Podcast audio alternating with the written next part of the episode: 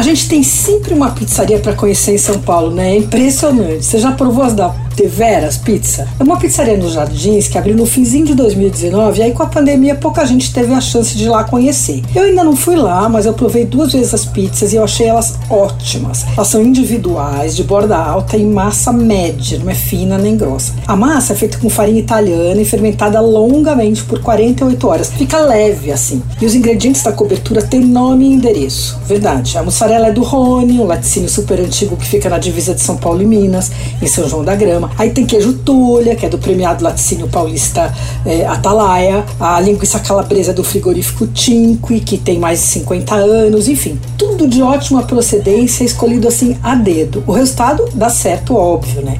Eu tenho várias sugestões. Para começar, a pizza de alite, que leva mussarela artesanal do Rony, alite em conserva e orégano fresco.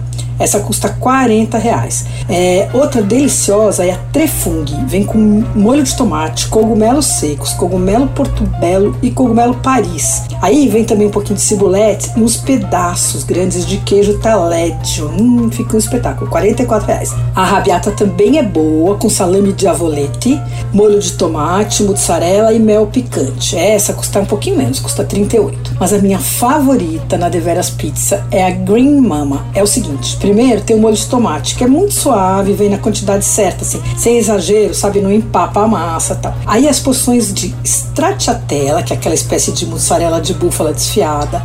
E aí vem pesto de pistache, super saboroso, e por cima rúcula selvagem. Custa 42 e dá vontade de pedir todo dia. Bom, se você estiver saindo, o endereço da Deveras Pizza Alameda Campinas, 1341 nos Jardins. Se estiver mantendo a quarentena, o delivery é pelo iFood. Fecha segunda-feira, no resto da semana abre só à noite. Você ouviu Por Aí.